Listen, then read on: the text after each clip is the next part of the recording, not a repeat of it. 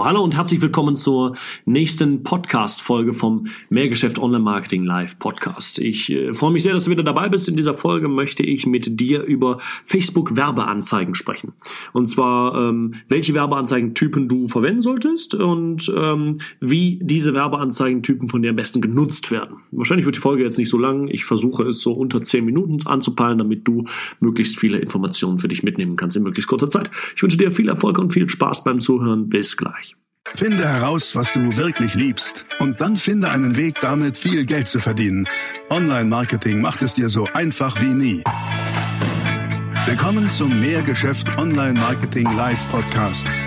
Dein Nummer 1 Online-Business-Podcast für digitale Produkte, Dienstleistungen und E-Commerce. Erfahre echte Erfolgsanleitungen für sofort mehr Umsatz mit deinem Online-Business live aus der Praxis. Viel Freude beim Zuhören, Lernen und Umsetzen. Jetzt kommen deine Hosts, die Online-Unternehmer Pascal Fay und Jeremy Fay.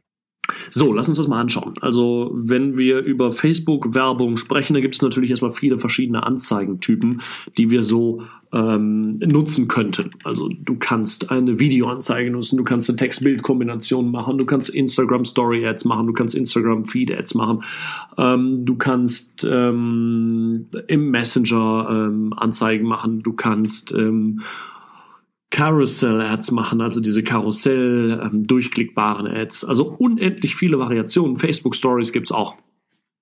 Und ähm, was ich immer wieder herausgefunden habe, ist, dass nie ein Ad System am Ende dann der Gamechanger ist, der dazu führen wird, dass du damit plötzlich jetzt die großen Umsätze erzielen wirst und damit die Erfolge feiern wirst, die ähm, du dir wünschst. Das heißt also, ähm, achte, habe nie den Fokus darauf, auf die neuesten Features und glaube, dass das das ist, was dazu führen wird, dass du plötzlich mit deinem Unternehmen den Durchbruch hast. Wenn du zurzeit noch keinen Durchbruch mit deinem Unternehmen hast, liegt es auf keinen Fall daran, dass du noch nicht Instagram Story Ads schaltest. Ja, das glauben nur wirklich viele, aber das ist niemals das Ergebnis dessen.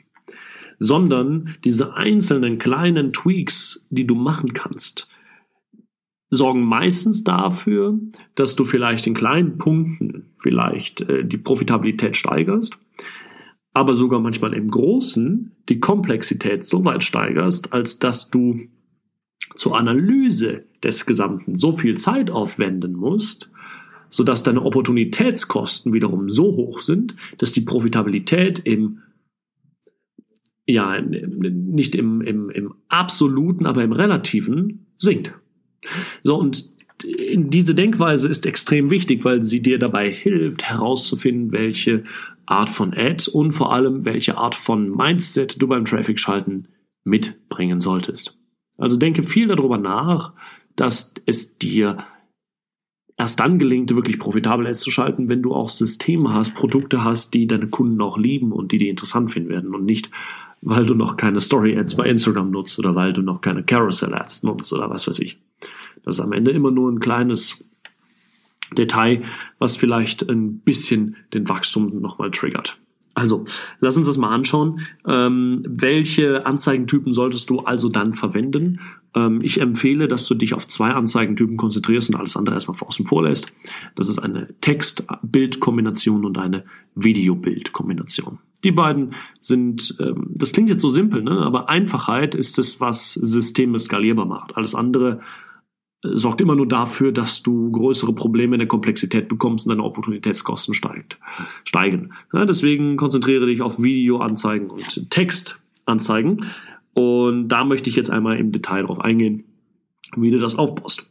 Wenn wir über eine Text-Bild-Kombination sprechen, dann empfehle ich dir, mache auf keinen Fall nur eine, sondern mach mehrere. Also mal so vier, fünf, sechs verschiedene ähm, Texte mit vielleicht auch nochmal vier oder fünf verschiedenen Bildern. Ja, das sind vielleicht viele Kombinationen jetzt, aber so findest du halt heraus, auf was deine Zielgruppe anspringt. Ja? Ähm, denn Facebook sagte ja, welche Ad wie performt. Und so findest du heraus, was im Grunde genommen du deiner Zielgruppe sagen musst, damit sie kaufen.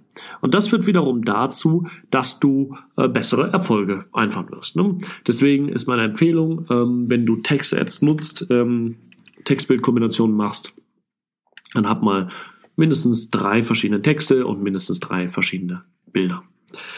Ähm, wenn wir uns den Text mal anschauen, wie solltest du den Text schreiben? Ich empfehle es zu testen zwischen zwei verschiedenen Varianten, lange Texte und kurze Texte. Das heißt also, schreibe bewusst mal Texte, die unter 100 äh, Wörter sind und schreibe bewusst mal Texte, die über 1000 Wörter sind. Bei beiden kann es dir gelingen, extreme Erfolge einzufahren und bei beiden kann es dir aber auch gelingen, ähm, eben keine Erfolge einzufahren. Ähm, das ist wiederum dann von der Zielgruppe abhängig und von der Message, die im Text eben kommuniziert wird. Deswegen schreibe deinen Text aber bitte nach klassischen Direktmarketing-Regeln. Meine Empfehlung ist es, deine Texte nach der AIDA-Formel zu schreiben. Ne? Also Attention, Interest, Desire, Action. Denke in dieser Formel, denn das führt am Ende dazu, dass du größere Erfolge feiern wirst. Also überlege dir zu Beginn bei Attention, wie kannst du deinen User abholen? Also wie erzeugst du Aufmerksamkeit, sodass er deine Nachricht, deine, deine, deine Message liest? Frage dich dann, okay, wie kannst du nun Interesse erzeugen, dass er dann weiterliest?